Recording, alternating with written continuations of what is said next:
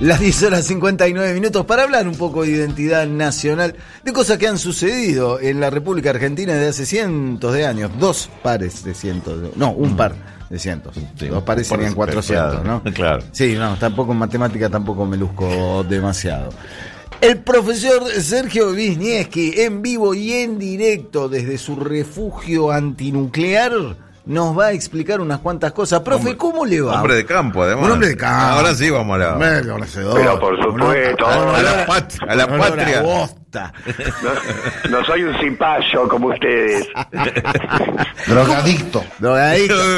¿Cómo le va, Fe- sí. primero, primero y principal, profe, felices 119 años. Vamos a lo que importa. Exactamente. Vamos a lo que importa. Eh, Felicidades para usted también. Claro, Felicidades 25 para de mayo. Es, es un día, este, de, de- de un- de- eso es un aniversario de, de cierta institución que también supo enfrentarse ¿eh? al poder en España ¿eh? y, y triunfar. y triunfar, Ganó en Madrid, ¿eh? Conquistar, conquistar Madrid, efectivamente. Así que felicidades para usted y Igualmente, para mí, no para el rulo que me está mirando con malos ojos, ¿eh? está empezando a sacar la metralleta de la mochila, ponerse en modo Rambo. 80 ¿eh? años de la bombonera, Los 80 ¿no? años de la bombonera, ¿eh? El. Sitio, el sitio donde podés empatar un partido sacando del medio, por ejemplo. Bien. Partido. Qué gana que de buscar roña. Claro, partido que, partido que si, si hay si, si hay un atentado contra el equipo contrario, te sacan de la copa. Eh, sí. En cambio, Sí. a veces cuando hay atentado otra vez, A te mandan a tres Ma- cuad- a otra vez te mandan a Madrid. A Depende cinco, cuadra- a cinco cuadras del estadio, decís vos. Ah, es lo mismo, no, no lo- es lo no mismo logra- en la manga que a cinco cuadras no, del logra- estadio. no lograron identificar de quién eran lo- lo- los Y agresores. habría que preguntarle a la- Es más. al operativo del gobierno de la ciudad, habría que preguntarle. ¿Eh? Al operativo del gobierno de la ciudad, de la policía de la ciudad, habría que preguntarle. Santilli, sí, del... ¿Qué pasó ese día a cinco cuadras de la cancha de Río? Bueno, no importa. Felicidades a la bombonera por pues, sus está 80 dando- latientes Chao, años. Toñetti, Toñetti, perdón, Toñetti. Toñetti estaría hablando de ferro en este momento, nos estaría Ahí sacando patadas en el Él a ojo. 119 años también, Toñetti. Tenía miedo que esta discusión termine en otra picante lucha. Claro. No, no, bueno, abramos, eh, dejemos a un costado. La, provoca- la provocaste vos, la provocaste vos, No hacete cargo. nada, no dije nada. O sea, vos de 119 dijiste ya Fui yo, provocaste. fui yo, fui yo, fui yo. Yo lo estaba buscando. Hace cinco minutos que estoy al aire y no puedo meter un bocadillo. Aparquemos nuestras diferencias futbolísticas y hablemos de qué pasó un 25 de mayo. Profe Viñeski, el aire es todo suyo. Bueno, muchas gracias, porque ustedes saben que los feriados son temporada alta para los historiadores. Es el día que más, es el día que más laburamos, igual que antes pasaba con el turismo. Pero con la Revolución de Mayo pasa que es algo que por lo menos una vez al año tenemos que volver a hablar y tenemos que volver a discutir y está llena de lugares comunes, llena de lugares comunes y hay algunas personas investigadores del CONICET, por ejemplo, que se han dedicado a ir a los documentos, a ver qué se dijo realmente en esa fecha, y nos vamos a dar cuenta de cuánto se ha caricaturizado a la Revolución de Mayo. De movida habría que decir, una revolución no es algo que pasa en forma amena, en la que todos se saludan, se dan un besito y se van a tomar chocolate caliente. Es una, es una revolución. Estamos de acuerdo. Una revolución. Hay unos que luchan para imponerse y otros que luchan por resistirse. Entonces, es mejor no aparecer en la escena con un chocolate caliente. Es mucho más útil en todo caso ir con un arma. Pero en este caso, me gustaría centrarme en una figura que es la que menos sale en la foto, porque todos se acuerdan de Mariano Moreno, de Castelli, se acuerdan de Belgrano, de Paso, se acuerdan menos de Cornelio Judas, Tadeo Saavedra, ¿Judas? Judas. Cornelio, que ya no es poco No. llamarse Cornelio. Lo quería, era un embarazo no deseado ese, claramente. No, no. Cornelio Judas Tadeo Lo Saavedra. mataron. Sí, pero a él, a él le gustaba. Y- tenía 50 años cuando fue la Revolución de Mayo, por tanto, a diferencia de la mayoría de los que integraron la primera junta, no era tan joven. Y venía con todo con toda una biografía encima que tiene que ver con qué lugar ocupaba en la sociedad porteña para que nos demos cuenta qué tipo de revolución es la Revolución de Mayo. Porque si uno agarra y dice, los revolucionarios querían, y generaliza, se pierde un detalle muy importante que es que entre los revolucionarios había grandes diferencias, grandes diferencias. De hecho, había un grupo que realmente quería hacer una revolución social, como era el caso de Mariano Moreno, y también de Belgrano, que venían con todas las ideas de la Revolución Francesa encima y se morían por aplicarlas. Y otra cosa muy distinta eran los integrantes del clero y un tipo como Cornelio Saavedra, que estaba en la pirámide, estaba en la punta de la pirámide social de la sociedad eh, rioplatense. ¿A qué me refiero con esto? Su familia ya pertenecía, por capacidad económica y prestigio, a la élite que dominaba el cabildo. El cabildo era como una especie de congreso de la época que solo manejaban los vecinos. Y cuando digo vecinos es propietarios, y cuando digo propietarios digo grandes propietarios. Creo que hay algunas personas hoy en día que también quieren que haya un cabildo. Sí. que volvamos a un cabildo. Este, y se casó con su prima hermana.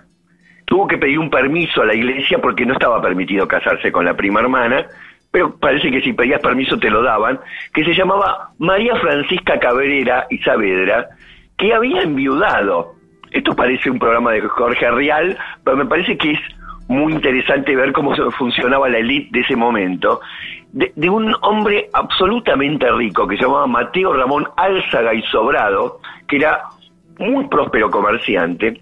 Entonces esta rica viuda se casa con Cornelio Saavedra, que ya era de una familia rica, e imagínense lo que era ese matrimonio. Ahora, a los tres años enviuda Saavedra y tiene que volverse a casa. ¿Y con quién se casa? con una chica pobre, con una estudiante. no. está re No, se casa por amor con María Saturnina Bárbara Otarola de Rivero, que era la, tarjeta de casamiento de eso, ¿no? Como era Patricio. No, sí, eh. aparte, cuando ponían Cornelio y María se quieren, si ponían el nombre completo no alcanzaba un libro. Ahora, ella era la hija de uno de los ricos comerciantes del territorio, de los más ricos comerciantes del territorio. Entonces, Cornelio con toda esa fortuna, ¿para qué quería una revolución? no. ¿Para qué iba a querer una revolución un tipo que mejor no puede estar? Bueno, el tema es que sí podía estar un poco mejor. Y era el siguiente el problema. Los principales puestos económicos, digamos, el monopolio comercial más importante, solamente se lo daban a españoles. Por más próspero comerciante criollo que fueras, eso no te lo daban. Y tampoco te daban los puestos ejecutivos del Estado colonial. Y, por supuesto, los criollos querían tener esos puestos, tanto comerciales como políticos, porque, a diferencia de ahora, tener influencia política te daba influencia comercial. Nada que ver, nada que ver con ahora. No, eh, no. No. Entonces, Cornelio Saavedra, que era, si uno lee toda su biografía, era un hombre absolutamente conservador, pero no solamente conservador desde lo intelectual, sino incluso como su personalidad. Este, sin embargo, todo el mundo sabía que España se estaba debilitando y algunos tenían otro interés de que se vaya a España, que era que se acabe ese monopolio comercial, que en todo caso se puede empezar a comerciar con Inglaterra. De hecho, ya se estaba haciendo por medio del contrabando, pero ahora querían que se haga legal, que se pueda haber libre comercio. Y en esa época, libre comercio era un paso adelante porque lo que había era un monopolio de un imperio. Bueno, la cuestión es que entonces Cornelio empieza a participar en las reuniones de la jabonería de Hipólito Uyeites, que uno dice, ¿por qué van a discutir en una jabonería? Bueno, resulta que esas reuniones tenían que ser secretas, había que estar escondido, porque no se podía conspirar contra la corona española alegremente. Mm. Y en esas reuniones, en las que participaban todos los revolucionarios... que- Estaban todos luego- jaboneados, con perdón del chiste idiota, ¿no? Sí, podías decir que estaban todos limpios. podías decir eso. Este, ahora, en esas reuniones, siempre la postura de Saavedra era, bueno, estoy de acuerdo, tienen que venir cambios, pero no nos apresuremos, no se apuren. De hecho, llegó a decir lo siguiente, lo, lo, lo dice en sus memorias. Se hicieron varias reuniones, se hablaba con calor de estos proyectos y se quería atropellar por todo. Yo siempre fui opositor a estas ideas. Toda mi resolución o dictamen era decirles, paisanos y señores, aún no es tiempo, dejen que las brevas maduren y entonces las comeremos. Mm. Él dice que hablaba así. Uno, Me, cuesta, habla me así, cuesta visualizar la, la escena, pero Claro. bueno, ponele. Ponele que hablaba así. Pero el tema es que las brevas maduraron justamente en mayo de 1810, cuando se llegó la noticia de que el rey estaba preso. Mm. Estaba pre- preso el rey y casi toda España estaba bajo el poder de Napoleón Bonaparte, que era cualquier cosa menos un monarca. Y por lo tanto, no solamente aquí en América, sino también en varios lugares de España, como en Cádiz, decidieron tomar gobiernos propios. Es decir, ante ausencia del rey, en las mismas Cádiz, deciden instalar un gobierno propio a la espera de ver qué pasaba con Fernando VII. Claro. Y entonces, cuando llega la noticia, el mismo Cornelio Saavedra salta y dice, bueno, llegó el momento, ahora sí. Pero ¿qué pasaba? ¿Por qué era tan importante Cornelio Saavedra con ideas tan conservadoras y tan rico? Cuando fueron las invasiones inglesas, la resistencia no la hizo el imperio español, la hicieron los criollos y formaron sus propios regimientos, como el regimiento de patricios. Claro. Y el regimiento de patricios tenía una característica que nunca más tuvo un regimiento, que es que podían elegir a sus generales por medio de una votación. Comunista. Comunista, como si fuera una asamblea universitaria. Bueno, ¿quién va a manejar el regimiento? Y la gente votaba y votaron a Cornelio Saavedra. Por lo tanto, Cornelio tenía el poder de las armas en la ciudad. Mm. Era en cierta forma el que manejaba la balanza, la balanza del bien y del mal. Sí. La manejaba Cornelio Saavedra. Y por lo tanto, el rey Cisneros lo necesitaba, pero también lo necesitaban los revolucionarios. Entonces, tenemos una grieta entre los revolucionarios y, el, y la corona española con el virrey, pero tenemos a estos que andan por el medio, que son conservadores, pero son necesarios. No sé si me siguen. Sí, sí, sí. No sé si me la cachan. Entonces, lo que terminó ocurriendo cuando finalmente Cornelio dice vamos con la, vamos con el cambio, es que un grupo armado de Domingo French y Antonio Beruti ocupan la plaza para forzar al virrey a un cabildo abierto. Y ahí el mismo Cornelio le pone paños fríos y con el regimiento de Patricio los echa a estos grupos, los pone en caja y le dice, tranquilo muchachos que yo apoyo las posturas de ustedes. Pero el que maneja esto es el regimiento, no la chusma suelta peligrosa. Claro. El virrey buscó ayuda en el, en el cabildo abierto de los vecinos que supuso que lo iban a apoyar. ¿Saben quién lo apoyó? ¿Quién? Gracias por preguntar. Sí, sí, no, yo, te, yo te hago la claque. Profe, vos, vos me indicás cuándo y yo tiro el. No, ¿en serio? ¿Quién? Ahora te tiro por WhatsApp en qué momento tenés que tirar. Bueno, uno de los que votó el 22 de mayo a favor de que haya un cambio, pero que ese cambio lo siga presidiendo el virrey Cisneros, es decir, un cambio raro, Sí, sí. fue José Martínez de Oz, Epa. Epa. el fundador de la dinastía en el Río de la Plata. Qué familia esa, ¿eh? Que aparece a lo largo de 200 años. No se equivoca nunca esa familia. Votaron a favor de que siga el virreinato. O sea, Esos son los Martínez. ¿Qué, qué? Ni siquiera el 25 de mayo festejan. Sí, Votaron a favor de que siga el virreinato. 25 de mayo Y en ese momento se forma una junta presidida por Cisneros en la que Saavedra jura fidelidad ¿A quién? a esa junta. Ah, ah. O sea, él es uno de los vocales de esa junta. Ahí se armó el lío con los revolucionarios de la calle, con Moreno y sobre todo con Belgrano, que es una figura clave de todo esto. Era el tío de Castelli. Y entonces, finalmente con esa presión, Cornelio da marcha atrás, Cornelio da marcha atrás y finalmente se vota de vuelta y esa famosa votación es en la que cae el virrey Cisneros y asume un gobierno criollo, la primera junta, presidida por nada más y nada menos que Cornelio Saavedra. Él se convierte en presidente de una junta de la que no estaba demasiado de acuerdo. Mm. Y no es que lo ocultaba. De todos los que juraron, le hicieron el juramento, solamente dos personas dijeron, pero yo quiero aclarar mi juramento. Mm. Todo demás juraron Firmo bajo protesta.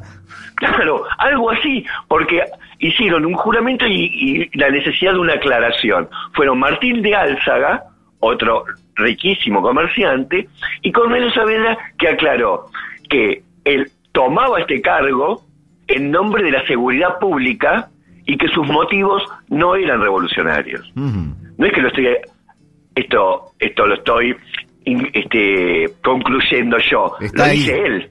Claro. lo dice él mismo. Y el nombre de la primera junta, nosotros le decimos primera junta, pero ¿cómo la llamaron ellos?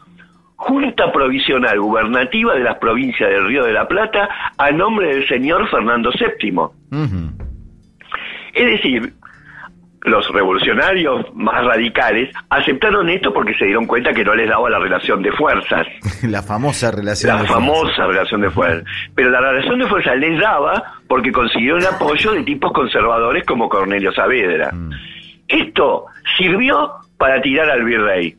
A partir de ese momento empezó otro problema, porque cuando em, hubo hizo falta empezar a tomar medidas y decisiones, Claro. Empezaron todos los días entre Mariano Moreno y Cornelio Saavedra porque no estaban de acuerdo en lo que se tenía que venir. Mm. Esto ya es otra historia, es una historia que va para largo, pero digamos, la Revolución de Mayo es una revolución en la medida en que los patriotas toman la autonomía como gobierno y esto les va a dar una dinámica tal que seis años después termina la declaración de la independencia y tienen que ir, directamente ir a las armas. Mm. Pero el intento in- inicial era tratar de transar con España un arreglo para que le dé la autonomía.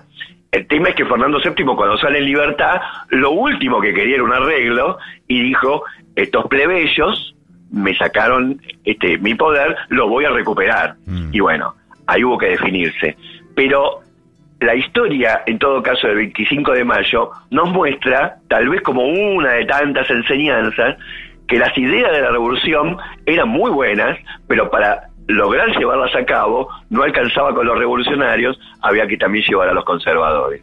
Impecable, profe, ¿eh? Impecable lo suyo. Le agradezco. Quedando claro además. Bueno, eh, Mariano Moreno sabemos cómo terminó el asunto, ¿no? Lo invitaron a pasear en barco y nunca volvió, ¿no? Exacto. Las diferencias en algunos casos se resolvieron de un modo más bien drástico. Sí, y cuando Mariano Moreno lo tiraron al mar, Cornelio Saavedra dijo, hacía falta tanta agua para apagar tanto fuego. Cornelio Saavedra, autor también de la célebre frase, autor de la célebre frase, hoy un juramento, mañana una aclaración. Exacto. Profe, volvemos a charlar en un ratito, me parece, ¿eh? porque te quedaron, te quedaron algunos, algunos bonus tracks por ahí. Vamos, vamos. Impecable. las- Bueno, es así. Está ¿viste? bueno, El no, juramento me- mañana. me bueno, la llevo, la llevo. Hacemos la aclaración. Las 11 horas 17 minutos en la mañana de AM 530. Escuchando siempre soy.